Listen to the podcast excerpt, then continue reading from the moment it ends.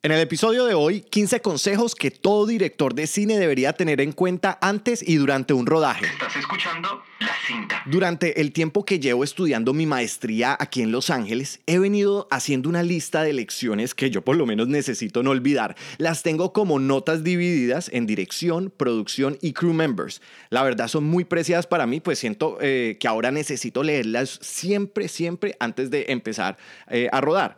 Un rodaje no es fácil, se necesita necesitan tener todos los sentidos puestos en la historia y también pues en quienes la hacen realidad.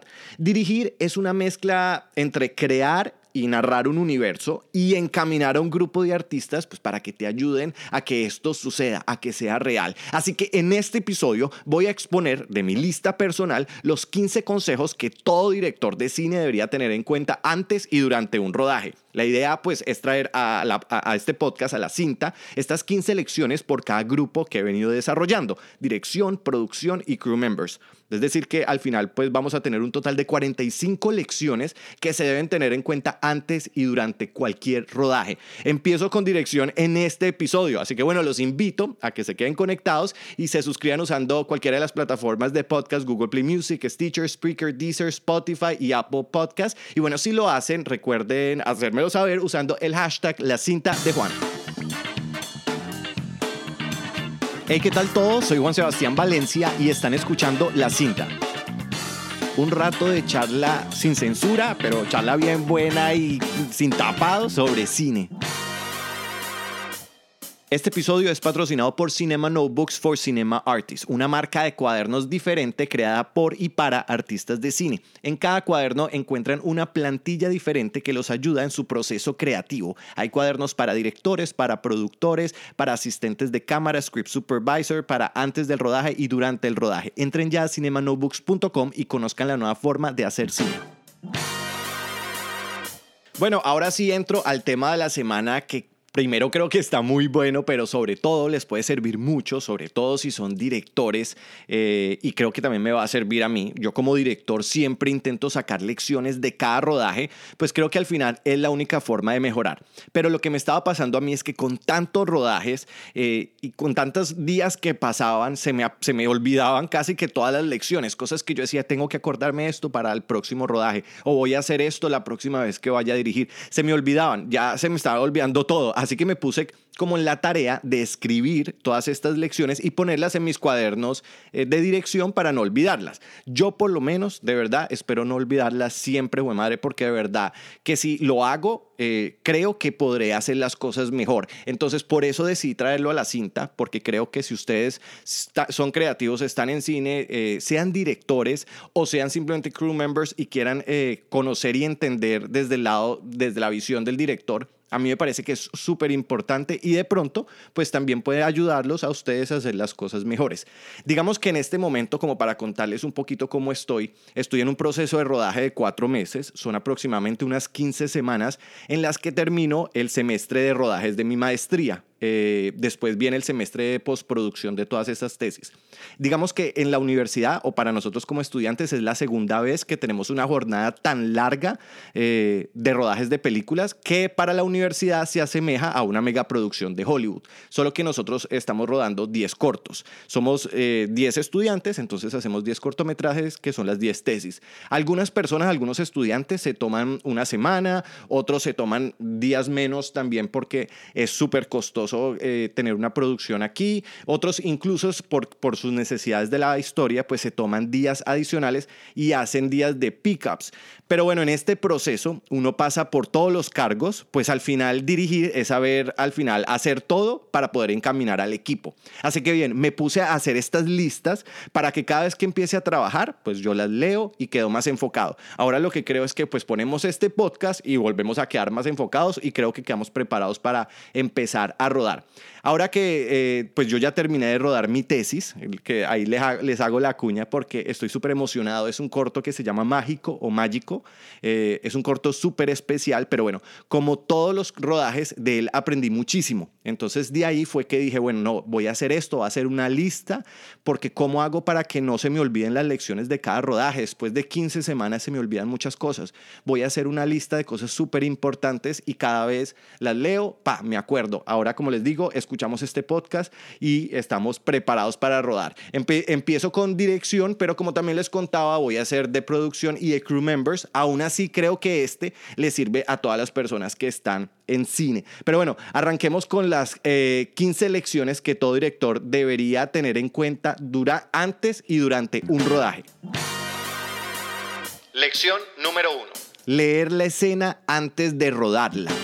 Parece como tan obvio y como tan lógico, pero lo noté conmigo en unas ocasiones y lo he notado con muchos amigos que son directores y es que a uno se le olvida leer la escena siempre antes de rodarla, por lo menos cuando uno está estudiando. Y lo que pasa es que, creo yo, es porque uno viene como de todo este desarrollo, viene de la preproducción, incluso posiblemente viene de ensayos. Uno está siente que tiene la, escena tan fresca que uno llega ya a desarrollarla inmediatamente. No, qué importante es cuando uno se sienta en el momento del rodaje, antes de esa acción, mientras todo el mundo está preparando, una vez se hizo el blocking y todo, una vez ya se está preparando todo, volver a leer la escena, antes incluso del blocking, siempre, siempre leer la escena las veces que más se pueda porque uno va a volver a recordar como toda esa esencia, primero de la historia y te va a recordar muchas imágenes que aparecían siempre que estuviste leyendo el guion durante el desarrollo y la preproducción. Entonces, bueno, pues lo más importante y nunca, siempre, y no solamente leer las escenas que uno va a llegar y como, porque eso también hace mucha gente, entonces llega, eso es lo del día, ta, ta, ta, y las lee y ya, no. Una vez se va a montar la escena, lean la escena. Cuando están con los actores, lean el guion. Cuando terminen y bloquearon todo, vuelva y léanla por si se les está olvidando algo. Leer la escena siempre. Lección número 2. El cubrimiento de una escena cambia cuando un actor interviene el espacio a interpretar por primera vez. Sus nuevos movimientos deben ser parte del nuevo cubrimiento. Oh, esta es la más, como la más engañosa cuando se escribe y además me da mucha risa es que cuando empiezo a hablar parezco como una tía, como un viejito, hablando como así, pero, pero bueno, eh, esta me parece que es muy importante. Vuelvo y la digo, el cubrimiento de una escena cambia cuando un actor interviene el espacio a interpretar por primera vez, porque uno tiene normalmente como la imaginación de cómo va a rodar la escena. Muchas veces uno tiene la oportunidad de construir el espacio tal cual y cuando uno desarrolla como todos los overheads, como toda la planimetría, uno ya sabe cómo, cómo es el espacio.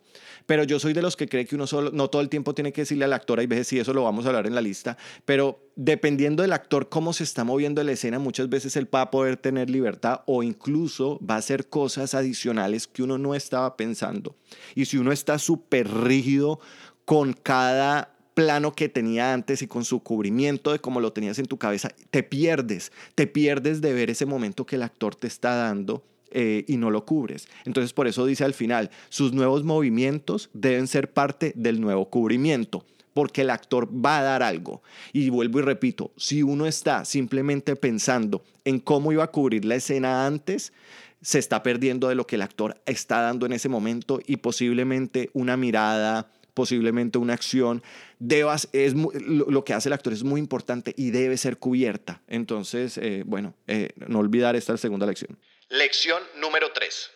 Los primeros planos son indispensables, nunca sobran y a veces se olvidan o se consideran poco importantes. No lo son, rueden lo más que puedan. Esta me parece que también parece hay veces obvia, pero uno muchas veces, primero puede ser por el tiempo, primero uno hay muchas personas y uno muchas veces pierde tiempo haciendo master o haciendo como uno va de general a, a, cerrado en muchas ocasiones, entonces se pierde más tiempo haciendo todo lo abierto y cuando va a llegar a, a lo cerrado, uno tiene que apresurarse, incluso si toca quitar planos por el tiempo porque hay que cortar ya, entonces uno siempre va a terminar cortando los cerrados. Lo más importante son esos, son los indispensables, eh, nunca los, los saquen, hagan los más que pueden, como les digo, nunca sobran. Vuelvo y repito, los primeros planos son indispensables, nunca sobran. Lección número 4. Los beats en la actuación deben ser momentos también a cubrir. Bueno, esta está muy relacionada a, la segunda, que es que el cubrimiento de una escena cambia cuando un actor le interviene por primera vez y que los beats en la actuación deben ser momentos a cubrir. ¿Por qué? Porque vuelvo y repito, con la, segunda, bueno, es simplemente no estar como tan obstinado con ese primer bloqueo que uno tiene en su cabeza y estar abierto a lo que la escena le va a dar a uno en ese momento. Y en este va más hacia esos momentos que el actor va a dar Vuelvo y repito, si uno está cerrado no los va a ver, pero también darle la libertad que él lo haga, decirle también, decirle al actor como, oye, en este momento el personaje está sintiendo un cambio así, ¿qué consideras que puede pasar? ¿Cómo crees que tu personaje lo puede llevar? Y ese beat o ese momento a crear que lo que creo es que se le tiene que ser muy claro al actor que se necesita una exaltación de ese momento y ese momento debe ser cubierto. Cuando digo una exaltación, no hablo, no hablo de una actuación así grandota ni nada, pero es que sí haya un beat, que haya un momento, que se cree un momento dentro de su, dentro de su performance, dentro de su interpretación y ese momento debe ser cubierto. Lección número 5. No solo rodar o cubrir las acciones, sino también rodar y cubrir las emociones. Este también me parece que es eh, puntual porque uno muchas veces se concentra en que como muchas acciones son las que mueven también la historia, obviamente tiene que ser desde la parte emocional, pero hay veces uno está haciendo escenas de acción, cosas que uno tiene que estar cubriendo igual la acción, eh, que tiene que estar uno cubriendo esas acciones pues para generar, generar eh, movimiento y, incrementar el pacing y el tiempo de la historia, ¿sí me entendés? Como el ritmo. Em, entonces, eh, pero a uno no se le puede olvidar que es la parte emocional la que va a llevar la historia. Y esa parte emocional debe ser cubierta, vuelvo y repito. Hay momentos en la actuación que se pierden y son esos momentos que uno los pueda cubrir, los que al final van a realmente a, a, a, contar, a llevar al espectador a eso. Entonces, no solamente se, se, se, se, cubran eh, rodando todas las acciones que están sucediendo, sino que enfóquense en cómo le pueden dar un movimiento especial a la cámara, cómo puede ser este ángulo especial para esta emoción específica que este actor está sintiendo. Vuelvo y digo como esos beats que están sucediendo. Lección número 6. A veces hay que decirle al actor cómo moverse. Este es súper controversial porque, vuelvo y digo, uno tiene que estar abierto a que el actor eh, pueda moverse libremente dentro de la escena, porque es la parte en donde dos creativos están trabajando juntos, es un colectivo, así es el cine, entonces está el director y, está dando como todas estas pautas, pero el actor trae lo suyo y le da más a este director para que este director eh, continúe creando. Pero muchas veces, por momentos específicos de la historia, hay que decirle al actor cómo moverse. Entonces, por ejemplo, me pasó en, en, mi tesis que habían, habían había, estaban sucediendo cosas específicas de efectos especiales en donde era crucial que el actor supiera aquí se va a ver esto, aquí se va a ver esto y generar casi que una coreografía. En póker también sucedió cuando, em, para los que vieron póker hay una escena de violación, de una violación y esa escena se coreografió y se ensayó meses antes. Em, entonces, bueno, como les digo, los actores deben estar libres eh, de poderse mover en la escena y es como vuelvo y digo, debe suceder al inicio siempre, pero no aplica todo el tiempo y hay muchas veces que decirle cómo moverse. Entonces tampoco se lo dejen como todo al actor, guíenlos, los tienen que guiar paso a paso. Ya vamos para allá, vamos punto a punto. Lección número 7. El miedo de querer afrontar una escena el día anterior no te va a preparar más para ella. Prepárala de verdad el día anterior. me da una risa porque vuelvo y digo que me pongo como, como un viejito, no sé, como un profesor canzón diciendo, pero es que si usted no prepara el día anterior y pongo casi que la voz así, pero, pero, pero es que es verdad, eh, muchas veces uno está antes del rodaje y obviamente rodar pues genera nervios o, genera ansiedad por muchísimas razones, que porque será que se van a traer la comida, será que este efecto se va a salir bien, será que cualquier razón que uno tenga en su cabeza y muchas veces uno pierde el tiempo eh, pensando en eso el día anterior y el día anterior no llega a preparar muchas cosas que podían suceder. Creo que, y no sé si lo he dicho ya aquí en la cinta, con lo de la administración, lo más importante es tener plan A, plan B y plan C en todo. Por ejemplo, en, el cortometraje teníamos plan A y plan B porque estaba lloviendo, tanto. Teníamos una escena en un parque que al final terminamos rodándola en una, playa, pero la teníamos ahí, sabíamos que si iba a llover, pues tenían que sacar sombrillas porque igual se tenía que hacer la escena. Entonces, por medio de arte se construyó, eh, se tuvieron en cuenta sombrillas que estaban en el set en el caso de que lloviera, pero sombrillas que salieran con toda la parte eh, de la propuesta de arte. Entonces, eh, simplemente se trata de preparar todo, de verdad. Y sobre todo el día anterior, el día anterior, volver a leer el guion, volver a leer las escenas que se van a trabajar, revisar todo el blocking que ya se ha hecho, todos los overheads, preparar todo. No quedarse ahí uno asustado, hacerle. Lección número 8. No solo visualices una escena, actúala, muévete como si fueran los actores dentro de la escena. Esta me parece que es crucial y ha cambiado todo porque muchas veces uno la preparación casi que va simplemente en la parte en la cabeza, uno se siente, piensa, escribe, deja como todo cuadrado y todo. Pero me ha pasado seguramente porque estaba haciendo películas que tienen como efectos especiales o que tienen un cubrimiento especial que lo que, y bueno, creo que también les conté eh, de mi profesor Kenny Johnson, que me enseñó como esta técnica de cubrimiento con medio de muñecos.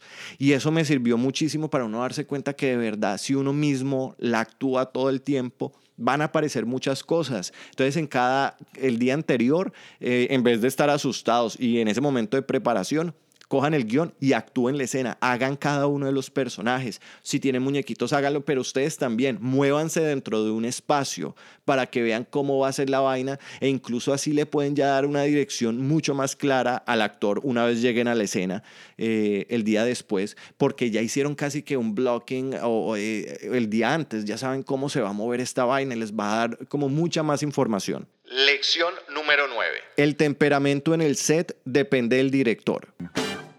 Esta sí que me parece súper importante y yo sí que la aprendí también con el tiempo. Creo que hablé un poquito de ella en el podcast de gente que hace cine de Mauricio Romero Figueroa, que me parece que es genial que le mando de una vez un saludo si está escuchando. Eh, pero, por ejemplo, ahora que puedo hablar un poquito más de ella, me parece que es súper importante no solo tener un muy buen temperamento en el set para mover todo, sino entender que el temperamento de todo el set va a depender del director.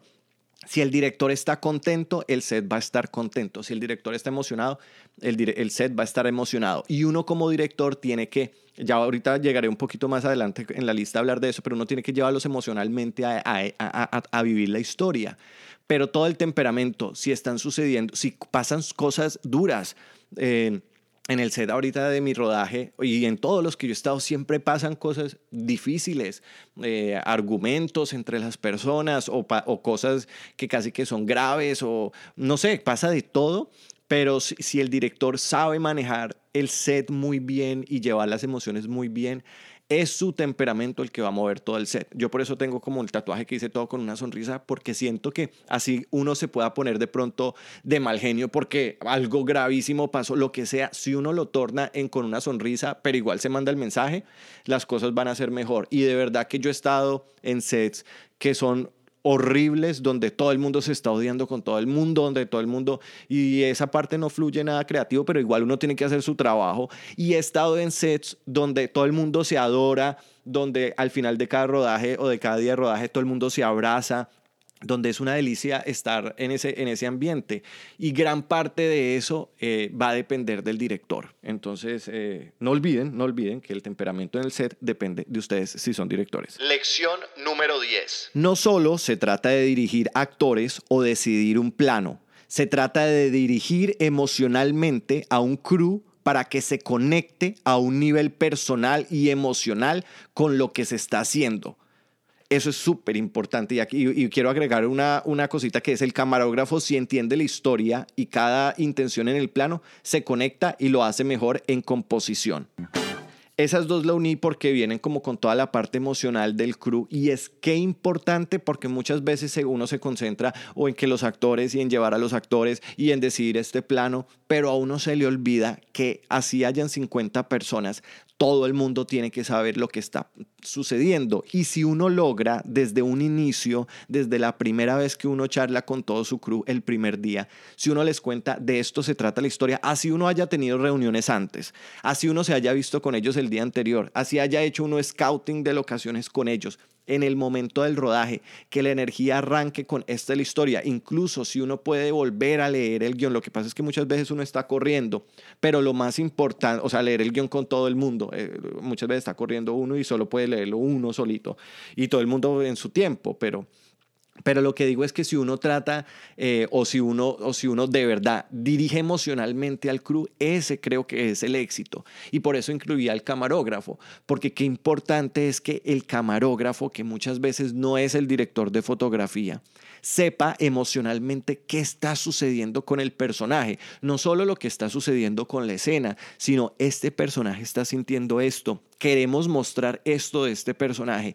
Si ese camarógrafo se conecta emocionalmente con ese personaje emocionalmente, el que está moviendo los ojos, que están contando la historia, pues va a poder tener más, más con qué trabajar. Pero así todo el mundo, también el gaffer. Si el gaffer no solo entiende, mira, quiero una eh, quiero una luz así, quiero que esto caiga a la ventana y que yo no que cuánto. Si uno le empieza más bien a contar emocionalmente, mira, es que esto es una vaina súper íntima, el personaje está conociendo esto y esto, por esta razón le queremos dar esta luz a este personaje. Si, el, si, el, si todo el crew se conecta, ojalá uno tuviera mucho tiempo para hacerlo, pero no se olviden directores de eso, si, dirigir es, es, dirigir emocionalmente al crew, conectarlos. Y esa sí que es una lección muy importante y bueno, es la lección número 10. Lección número 11. La creación y supervisión de los detalles sí que ahorrarán dolores de cabeza. Esta sí que es súper importante y, puse la creación y la supervisión porque muchas veces uno está creando detalles, pero muchas veces también, como hay tantos, incluso eh, por lo menos en arte, hay tantos que supervisarlos se vuelve complicado. Y uno hay veces hasta o los está supervisando, pero asume. A mí me pasó, por ejemplo, en una, en una película en la que estaba dirigiendo, que se puso un cuadro eh, que a mí no me gustaba y yo desde el principio supe que a mí no me gustaba, pero no lo quise decir porque pensé que alguien, no sé, no sé, por bruto. Y pensé que era un detalle que no, era, que no iba a ser tan obvio. Y al final, cuando estuve rodando, rodé todo el tiempo mirando hacia el cuadro, nunca me di cuenta, fue al final cuando estaba revisando. Eh, que se veía ahí. Puede que mucha gente no lo note. El que, está, el que es director y de pronto me está escuchando sabe que uno mira, pues es que uno tiene que estar igual pendiente de cada detalle, especialmente cuando está haciendo cine que el cine para eso se tiene mucho más tiempo. Así uno no tenga igual tanto tiempo, porque ojalá se tuviera más, pero se trata sobre la perfección de, de, lo específico, del detalle, a diferencia de estar corriendo haciendo mm, televisión o una telenovela o otro tipo de show o otro tipo de contenido audiovisual. En el cine para eso se trata de tener un presupuesto y para eso se trata de tener tantas reuniones para trabajar y, cuidar lo específico. Y eso, lo, cuando hablo de dolores de cabeza es porque puede que al final el público no lo note, puede que la historia se cuente, puede que, pero a vos emocionalmente como director sí que te va a ahorrar muchos dolores de cabeza. Cuidar eso específico porque vos cuando veas el trabajo, uno no está viendo la, toda la historia, uno pues uno sí está viendo toda la historia y todo, pero hay momentos en donde cuando uno la ve tantas veces que uno va hacia ese detalle. Y qué rico es cuando uno ve esos trabajos y hasta la minucia del detalle te, te satisface o por lo menos te hace sentir tranquilo de que vas por un buen camino. Entonces, bueno, no se olviden de esta lección número 11. Lección número 12. Metan el ojo en la cámara Muévanla ustedes en el set, así no sean el camarógrafo. Busquen el mejor plano. Esta también me parece que es crucial, lógica y, obvia, pero muchas veces no suceden y conozco a muchos directores que no tocan la cámara, que no les gusta estar muy cerca de la cámara.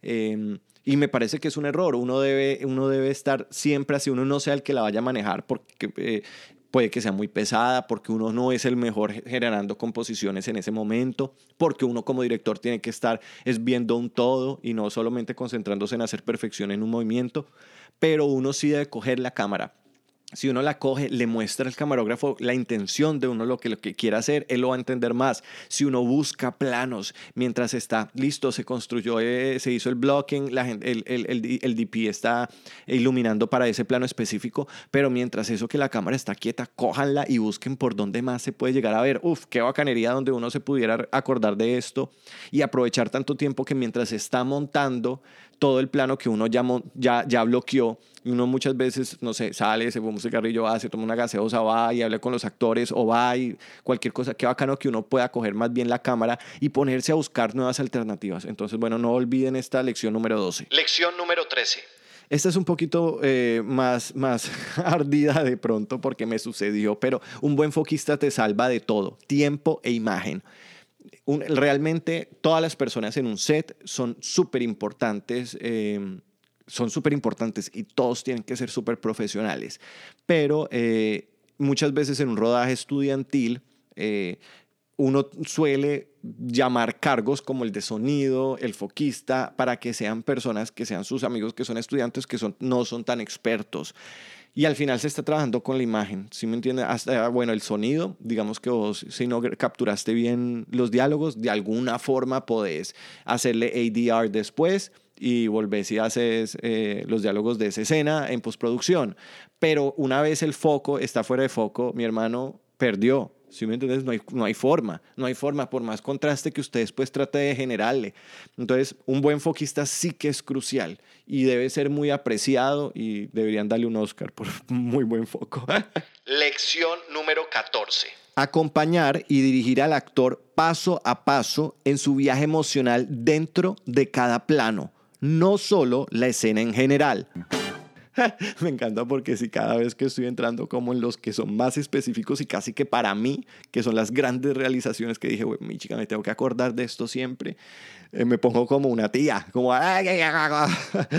Pero esto sí que es súper importante de acompañar y dirigir al actor paso a paso en su viaje emocional. Y no solo dentro de la escena, porque si uno trabaja con el actor en la escena, ta, ta, ta, ta, ta, pero cuando uno, un amigo se está burlando siempre que hago efectos especiales, efectos de sonido foley. Eh, pero, pero mm, sí que es importante acompañarlos dentro de cada plano, porque muchas veces el actor no sabe qué lente y no tiene, el, no, no, tiene está en un momento emocional, no, no, no está consciente de qué lente se está usando, no sabe qué se está mostrando, no sabe cuál es la intención de ese plano aun cuando esté en un momento emocional, como director, acercarse y técnicamente hablarle y decirle, mira, te estoy, te voy a, capturar esto, vamos, eh, la intención de esto es que quiero ver este beat eh, del que hablamos, que venimos construyendo, qué pasa si este personaje siente esto y esto y esto, para ver cómo se recibe ante la cámara, bueno, y ahí se viene como con un trabajo en donde vuelvo y repito, no solo se trata de dirigir a ese grupo o a ese actor,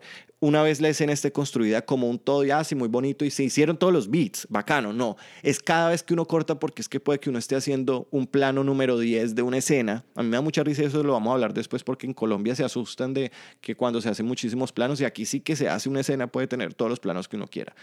Entonces, eh, 17, uno ve 20, 25, entonces se toma mucho tiempo. Entonces, una escena que se, se bloqueó en la mañana que se está cubriendo un plano súper importante hacia el final del día, pues se, se, han perdido beats, se han perdido momentos. Hay que llevar al actor y acompañarlo en su viaje emocional porque él también pues tiene muchas cosas en su cabeza, sabe su personaje, pero uno como director sabe qué es lo que está sucediendo en este momento y en dónde lo va a usar. Entonces uno también no solo vuelvo y digo, hay que conectar al equipo emocionalmente para que sucedan y acompañar porque, porque, porque el equipo hay que conectarlo y, una vez está conectado, él el equipo te acompaña, pero eh, el, al actor hay que acompañarlo, no, no hay que dejarlo solo, al actor hay que darle la mano siempre y acompañarlo y especialmente como este consejo de la lección número 14, acompañarlo plano a plano. Lección número 15. No se olviden que todo al final puede llegar a servir en edición. Esta última con la que estoy cerrando estas 15 primeras lecciones de dirección eh, que todo director tiene que tener, debería tener en cuenta antes eh, y durante un rodaje, me parece que mi, profesor de dirección estaría bravo porque decir, ah, no, uno tiene que tener todo muy clarito y sí, o sea, obvio, uno debe tener muy, muy clarito todo, pero muchas veces en edición, oye, el editor toma pedazos que no hacían parte de una escena, que fueron momentos donde la cámara empezó a grabar, ni siquiera se había dado de la acción eh, y, funcionan. También esta, esta, eh, eh, esta, lección número 15 también va, es porque muchas veces uno hace, no sé, un, plano master, plano general, y lo repite cinco veces, siete veces se repite. Y, y, y, se perdió tiempo, no sé si les o no que me llegó un mensaje, bueno, aquí estamos conectados con todo, pero se pierde tiempo de los primeros planos, que es lo más importante, como les había dicho, porque estar haciendo estos planos generales. Y al final terminas teniendo siete tomas de ese plano general que todas al final van a servir y serviría más tener más material de cerrados que de todo ese abierto. Entonces, no se olviden al final de que todo va a servir, que todo, que todo lo que están haciendo sirve. Así no les guste una escena, puede que esa escena sea al final la que van a terminar usando. Entonces, aprecien todo el contenido que están capturando y sigan adelante sin perder tiempo haciendo planos masters y acordándose que todo empiecen a grabar, dele un momentico, si hay un momento emocional, el actor puede estar muy chévere que antes de la acción vayan a usar ese momento, bueno, disfruten eh, y, haga, y, a rodar y háganle y, hagan, y hagan uso de pronto de estas 15 lecciones que de pronto creo, o de pronto creo que, que de verdad, creo, eh, de verdad, de verdad, voy a dejar esas palabras, eh, tengo que cambiar, estoy en esa vaina de la programación que uno tiene que cambiar como tanta cosa, pero considero eh, o no estoy seguro les va a servir. Estoy seguro los, los va a hacer mejor, eh, mejores directores, mejores crew members si tienen estas lecciones presentes. Y estoy seguro también me va a ayudar muchísimo a mí. Pero bueno, estas son las 15 lecciones. como les conté desde un inicio, lo que hice fue que de tantos rodajes, de tantas cosas que estaba aprendiendo, se me estaban olvidando muchas lecciones que para mí son importantes. Uno dice, quiero aplicar esto en mi próximo rodaje. Y con tantas cosas que uno tiene, se le olvida esa, unas específicas. Entonces hice la lista y dije, voy a tratar de hacer una lista de cosas que uno cada vez que va a rodar, ¡pum!, se lee su lista y, y, está preparado. Entonces ahora está en un podcast estas 15 lecciones que vuelvo y repito, estoy seguro les va a servir. Eh, para sus futuros proyectos. Para los próximos episodios vienen unas cosas súper chéveres. Vienen dos episodios más con estas 15 listas, vistas una desde producción y otra vista desde los crew members, porque como también yo he hecho eh, sonido, script supervisor, como les conté al inicio, uno termina haciendo todos los cargos, entonces voy a hacer como 15 lecciones que todo crew member debería tener en cuenta en un rodaje que me parece que son súper valiosas. No, mejor dicho, esos dos están muy buenos, pero también estoy preparando unos específicos, ya que el de la cámara he recibido muchísimos comentarios, están súper chéveres. Em, decidí hacer uno de cada cámara, entonces vamos a hablar en profundidad de cámaras Red, eh, de toda la parte de eh, Arri Alexa, de toda la parte de Arri 35 eh, y 65, de todo lo de Panavision, mejor dicho, esto está demasiado bueno. A mí me parece súper chistoso decirle a todos que se conecten, que se suscriban, pero háganlo porque, porque me estoy esforzando muchísimo, estoy tomándome mucho trabajo tratando de hacerles unos contenidos que siempre me pongo yo desde, desde el punto de vista diciendo como a mí me parecería chévere conocer como lecciones, ojalá, y si conocen de más directores que estén haciendo podcast, háganmelo saber porque la única forma que podemos, ¿cómo aprendemos? Pues viendo las películas de otros, conociendo el cine. Entonces, qué bacano que podamos compartir como lecciones eh, que uno va aprendiendo sobre la vida y dirigir es tanto una carrera profesional como un estilo de vida. Entonces, uno lo va aprendiendo al transcurso de todo lo que uno está de, toda, de, todo este camino, de toda esta aventura que es vivir. Entonces, qué bacano poderlo compartir. Eh, em, y que, que bacano compartirlo con ustedes. Y si les repito, si conocen a alguien que también lo esté haciendo, bienvenido sea para que me compartan. Quiero agradecerle todas las, eh, todos, los, eh, todos los números que me han, me han llegado de personas que están escuchando. Eh, seguimos rankeando en Apple Podcast, que le agradezco muchísimo porque ya llevo haciendo este programa hace un rato y todo se debe gracias a ustedes, que son los que me escriben, que me motivan a hacer el podcast. Como les digo, ahorita estoy en todas estas semanas de rodaje y, y, uno, y uno se ocupa culpa pero, pero el hecho de que me escriben por Instagram, que me mandan emails, que me hacen saber que están escuchando el programa, que veo los números que de verdad están ahí, eh, las personas como conectadas, me hace como decir, no, no importa la hora, me voy a conectar, vamos a grabar este programa, vamos a hacerlo lo más chévere posible y vamos a compartir un poco estas lecciones. Pero bueno, no los dejo, no los voy a incomodar más, espero les haya servido este programa. Eh, les mando un fuerte abrazo, les recuerdo siempre todo con una sonrisa, un set alegre, siempre será un set mejor, no importa el tipo de contenido que estén haciendo. No sé si les conté, debería hacer un episodio sobre eso sobre mi teoría de que un set se, se, contamina de acuerdo a la historia, pero aun cuando el set se contamina de acuerdo a la historia y vive de acuerdo a la historia, uno puede encargarse de que el set se mueva con una sonrisa, de que cualquier problema que suceda no es el final del mundo, es una película más, todo se va a seguir aprendiendo, como decía una amiga, como dice una amiga mía, todo es un boceto de lo que viene después, entonces si uno ve todo con una sonrisa, todo mejor. Espero que lo vean con una sonrisa, les mando toda la mejor energía para que todos los rodajes y todos los proyectos que ustedes estén haciendo les vaya súper bien. Espero me manden todo lo mismo a mí y sigamos conectados aquí en la cinta. Y bueno, recuerden que eh, no es que me siente hablando, es que esto es la cinta.